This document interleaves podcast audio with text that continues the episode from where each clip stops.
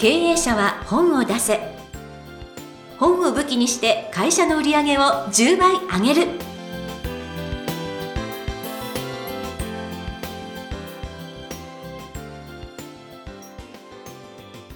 皆さんこんにちは。坂田陽子です。経営者は本を出せ。本を武器にして会社の売り上げを10倍上げる。ジャイアン今回もよろしくお願いいたします。はいよろしくお願いします。さてさて年内最後の配信となってしまいました。ジャイアン今年1年どうでしたか？はい今年1年あっという間でしたね。うん。いやーやばいぐらい過去最高に一瞬で通り過ぎちゃいましたね。まあその間事務所移転うん。2倍ぐらい広い事務所に移って、はい。えーフリーデスク製机の上に物を置かないみたいな感じもあって、はい、あとジャイアン孫子の兵法出してそれがまあ3万部近くまで売れたりとかですね、うん。えーいいこともいっぱいありましたけどもあっという間に通り過ぎてやばいと思いました。来年もっと早く過ぎ過ぎちゃうでしょう。はい。危機意識持ってますね。ねそうですね。うん。まあでもねまたあの多くの著者さんをね輩出して。あそうですね。うん。著者さんもね、60人以上今年過去最高の出版点数になったと思います、はい、ねまたあの来年に向けてね、えーぜひこのポッドキャストもあの皆さんにいい内容を配信していきたいと思います。はいえーただこの1年本当にお疲れ様でしたでございますけれどもまた来年からもよろしくお願いいたします。よろしくお願いしますはい、ということで今年、えー年内最後の配信に参りたいと思います。経営者は本を出せジャイアン今回もよろしくお願いいたします。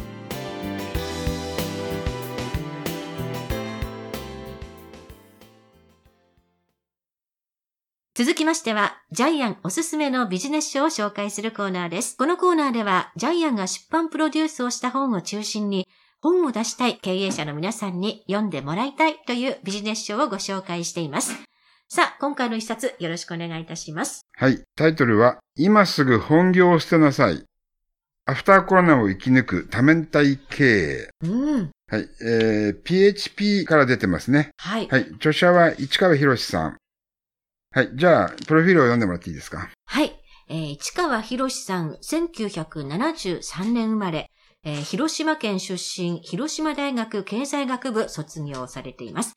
1995年に大手企業の、えー味の素に、えー入社されまして、えー2002年に退職。で、その後営業代行の会社として、テンフィールズファクトリーを創業されました。レンタルサーバー事業、飲食業、ダーツ事業のほか、スマートエネルギー事業、飲食店、不動産業、リフォーム事業、カフェ事業などなど、多くの事業を展開されておりまして、これを多面体経営として、さらなる成長を続けていらっしゃいます。えー2017年にフィリピン、そして2019年にインドネシアにも進出され、現在海外2カ国に支社を持っていらっしゃいます。はいこの本は日本で初めての多面体経営の本ですね。多面体経営ってポリヘドロンと呼ばれているので、えーこの本もポリヘドロン経営というふうに呼んでますけども、はい。えーこの言葉は著者さんと一緒に、えージャイアンも考えさせていただきました。はい。うんで、多面体経営って何かっていうと、まあ、一番わかりやすい例がサイコロですね。はい。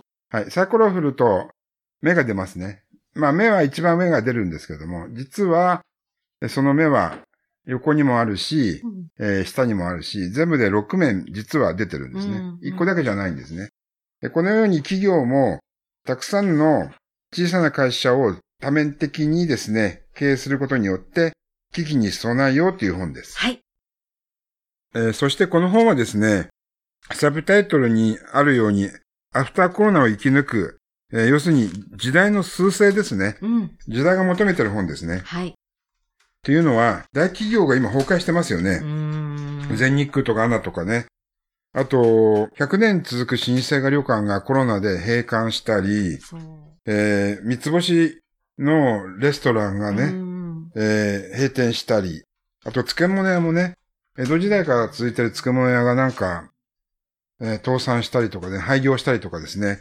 えー要するに、本業をやってるところに、大きなですね、もう津波が来てるわけですよね。うん。ですから、会社の経営者としては、そういう突然死を避けなくちゃいけないわけですようね。著者は、こういう小さい会社をたくさん連ねていて、うんうんで、著者は言ってますよね。えー5勝5敗でいいんだって。はい。5つ負けても他の5つの部門で黒字だったらいいんだ。だから会社を大きくしないんですよね。うん。うん。で、このポリヘドロン経営って面白いのは、一人の、例えば役員が三つの会社の役員兼務してもいいわけなんですよね。はい。はい。はい。だから、また会社の中でまたベンチャーとして、えー会社を作って、小さい会社を作って、その小さい会社が元の会社よりも大きくなってもいいわけなんで。ね。そう。はい。これ昔アメーバ経営と呼ばれてましたああ、よね。はいはい。はいありましたね。それをちょっと多面体化したのが、このポリヘドロン経営ですうー。ん。いやー、これはでも確かにそうだなと。やっぱその、トトヨタもね、今すごい苦しんでるとかいうので、やっぱりあれまで大きくなっちゃうと、その、やめようと思っても、いっぱい抱えている子会社とか、その中小零細企業はいっぱいあるので、突然、その、えー自動車やめますとか、エンジンやめますって言って、それであの、テスラみたいな、あの、なんかモーターに変えますって言っても、変えられないんだと。あ今はもうエンジンの時代じゃなくてモーターの時代なので、んでトヨタは実は生き残るためには、従業員、えーまあ製造メーカー20万人ぐらい首を切って、うん。モーター、電動自動電動自動車を作れば世界一のまた規模になるんだけど、それやったら日本の雇用が20万人ぐらい失われてしまうので、はい。あえてやらないわけですよね。そう。なんですようね。んで、味の素も新しい、えー美味しい料理とかね、あのー食品チャレンジしてもいいんだけども、そこでなんか、食中毒とかね、ね。死者とか出た場合、あのー有名になりすぎて、うんえー被害額計り知れないんで、うんあまり新しいことのできないような時代になってるわけですよね。はい。で、その逆を行くのがこのポリヘドロン経営なので、うんうんもうだから5勝5敗なので、はい赤字部門があったらすぐに切っちゃえばいいんですよね。そうです、そうです。だから小回りが効くんですよね。うんうんで、日本の、あの、大企業っていうのは恐竜型になってしまって、はい。もう小回りが効かないので、うん結局、えー時代の波に合わないと倒れてしまうわけですよね。うんうんはい。えーで、この本は、その、今までピラミッド型の組織構造をポリヘドロン型、はい。えそれに変えて、じゃあどういうふうに会社を経営していったらいいか、作っていったらい。いいかを説明する本です。はい。バランスの取れた経営スタイルを提案する本ですね。そうですうねん。。ただその、じゃあどうやって変わっていけばいいのかという、その時代の読み方とかね、その経営、あの、どういうふうに制度を変えていったらいいのかということもちゃんと書かれていて、はい。えーその、やっぱり日本で成功しようと思うと、なかなかその、新規事業とか、そういったことをやるのに、なかなか信用第一なので、日本ではなかなか新しいことができないんですけど、じゃあどういったことを準備すればいいのか、と思ったら、うん。アメリカや中国の経済、あとヨーロッパの制度っていうのを、だんだんその何年か遅れで日本は踏襲していくので、その、そこを見ていると、あ、そう準備していけば、制度。変わったっていう時にすぐできると。それも、あの、業種業態によってアメリカが見るのか、ヨーロッパが見るのかがわかるし、はい。特に中国なんてもう日進月歩で変わってるんですよね。ねえ、もうすごいです。うん、だからこれを読むとやっぱ日本の企業は動脈硬化を起こしてて、やばいっていうのがわかりますよね。そうですね。で、例えばテスラの自自動車なんて毎月モデルチェンジしてるそうそうそう、すごいですよ常に買うのが新車なんですよね。そう、これすごいなと思って。はい。日本の車って3年か5年経ってモデルチェンジするんで、世界の流れに追いついていかないですよねう。全くね、取り残されてますよね。うん。でもその後じゃあどうやって売っていくのっていうのも、今度アジアに目を向けると、うんアジアって日本よりちょっと遅れていろんなものが流行ってくると。うん例えばラ LINE とか、そのインスタとかいうそう SNS 系も。なので、えーアジアの方に力を入れるとしたら、日本で、その、よし、これ成功っていうものをなんか入れていくと、えー実はちょっと成功しやすいんですよっていうような。ことも。アジアはまた日本を見てますからね。そうなんです、そうなんです。まあいろいろ見る方向、世界のね、うん見方っていうのも、あの、ちゃんとこう、指南して、えーくださっている、なかなか良書だと思いますね。うんこの本の中で一番ジャイが面白かったのは、うんあの、著者さんの市川さんはもう10個ぐらいの本当に多面体経営してるんですけど、その中でヤギ、ヤギリースっていうヤギ事業部っていうのがあるんですよね。私これ何の意味か分かんなかったんですけ あどの、。ヤギを貸し出してるんですけど、この会社あの、これ、かなり人気のある事業部なんですけど、はい。太陽光パネルやってるんですよね。うんね太陽光パネルの設置とメンテナンスやってるんですよね。あの、太陽光パネルでメンテナンスやってる会社がほとんどないし、うんこれやればやるほど赤字なんですよね。でも、市川さんはその市場を取るためにあえて赤字をやってるんですけども、そして太陽光パネル設置した、えー原っぱが草だらけになるんですよね。うん。で、これ、えー草刈りするのにすごく労力がかかるんですけども、ヤギを2匹ワンセットで貸し出してるんですけどそも、これが綺麗に草を食べてくれて、しかも、排出するのはうん有機物、うんこですよね。ねえ農薬使わないし。ヤギって綺麗に2、3センチぐらい草を残して食べてくれるんで、その後草が生えらない。生えない、生えない。で、これあの、奈良公園の鹿が綺麗に草食べて、うんすごく奈良って綺麗なんですよそね。うなんです、そうしですかも市のあの草取りもいらないっていう。はい。それにヒントを得てやったら大成功。すごいですよ引っ張り、引っ張り。太陽光とヤギとか、ええみたいな。で、これもやっぱりポリヘドロン系のあれでしょうね。うん思考法からできたんでしょうね。はい。うん、常にお客さんを喜ばせて新しいニーズにうん応えている。はいで。すからこれからの企業って大成長よりもバランスが全てですよね。はい。っていうのがコロナでですね、分かったうん新しい会社経営の方法だと思うんですけども、うんうんしかもポリヘドロン経営はお金をかけずにスタートします。はい。なおかつ失敗を全体にスタートするんで、ダメージがないんですよね。うんうんうん。だから本当に今の、えー日本の会社経営とは全く逆の方向からの視点をこの本で、えー植え付けることができます。うんだから目ざとい経営者さんにとってはこの本はですね、発想法の本としてもかなり使えるようになっています。そうですね。はい。いや、もうこの今すぐ本業を捨てて、あの、今年いっぱい自分をこう改善して、来年からね、また違う多面体経営に、えー、その飛躍していくという意味では、今年の年末を飾る素晴らしい一冊だったんじゃないかというふうに思っております。はい。ということで、本日、えーご紹介の一冊、今すぐ本業を捨てなさい。市川博さんの一冊でした。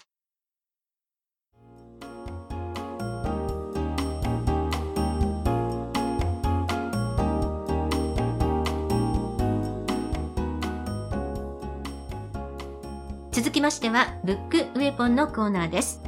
このコーナーでは実際に本を使ってどうビジネスに活かすか、そして成功するのか、ジャイアンから伝えていただきます。え今回のテーマ、よろしくお願いいたします。はい。事業の複数の柱を立てる。会社の社長の一番大きな、一番大事な仕事っていうのは、会社を倒産させないことですよね。はい突然死を避けなければならないです。そのためには何をすべきか、リスク分散です。はい。で、多面体経営はまさにリスク分散の見本ですよね。で、タイトルは今すぐ本業を捨てなさいという非常に挑戦的なタイトルなんですけども、これは裏を返すと本業に執着するなってことですよね。え本業に執着すると小回りが利かなくなります。例えば、え私の甥っ子が、えー突版印刷入ってるんですけど、突版印刷はもう突版ですよ。うん。突版じゃないですよね。はいもう印刷会社でもないし、フィルム作ってるんですよね。全然違う事業やってますし、えっ、と、先ほど、あの、洋子さんの方でトヨタの会社が今、大きく様変わりしてるって話が出ましたけども、フォードの社長は、うちの会社は車を作ってる会社ではありません。宣言しましたよね。うん。移動する AI を作ってるんだ。人工知能を作ってるんだ。フォードの社長がそういうふうに言うぐらいですね、うん。自動車業界も変わってるわけなので、はい。はい、この変化の時代についてこれない会社、本業を捨てない会社は滅ぶっていうのは確かにうん。当たってると思います。はい。さらに、この本ではですね、やっぱり、えーポリヘドロン経営をすることによって、社長や社員がやりたいことを全部やる会社を作ろうって。うん。うん。楽しいですよね。そうです、そうです、そうです。これこそ、あの、令和型、次世代型、Z 世代型の社員も喜ぶような経営じゃないかなというふうに、ジャイアンは思います。はい。ということで、今回のブックウェポン、事業の複数の柱を立てるでお話をいただきました。ありがとうございました。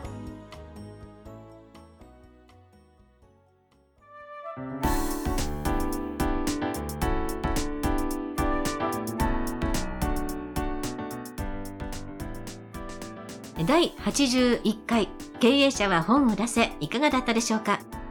この番組ではジャイアンへの質問もお待ちしています。本を出して売り上げを上げたい方は、天才工場のホームページをぜひチェックしてみてください。それでは、ジャイアン、今週も、そして今年もどうもありがとうございました。はい来年もよろしくお願いします。一年間ありがとうございました。はい。ぜひ、あの、バランス経営、えー時代の波に乗る経営を志してください。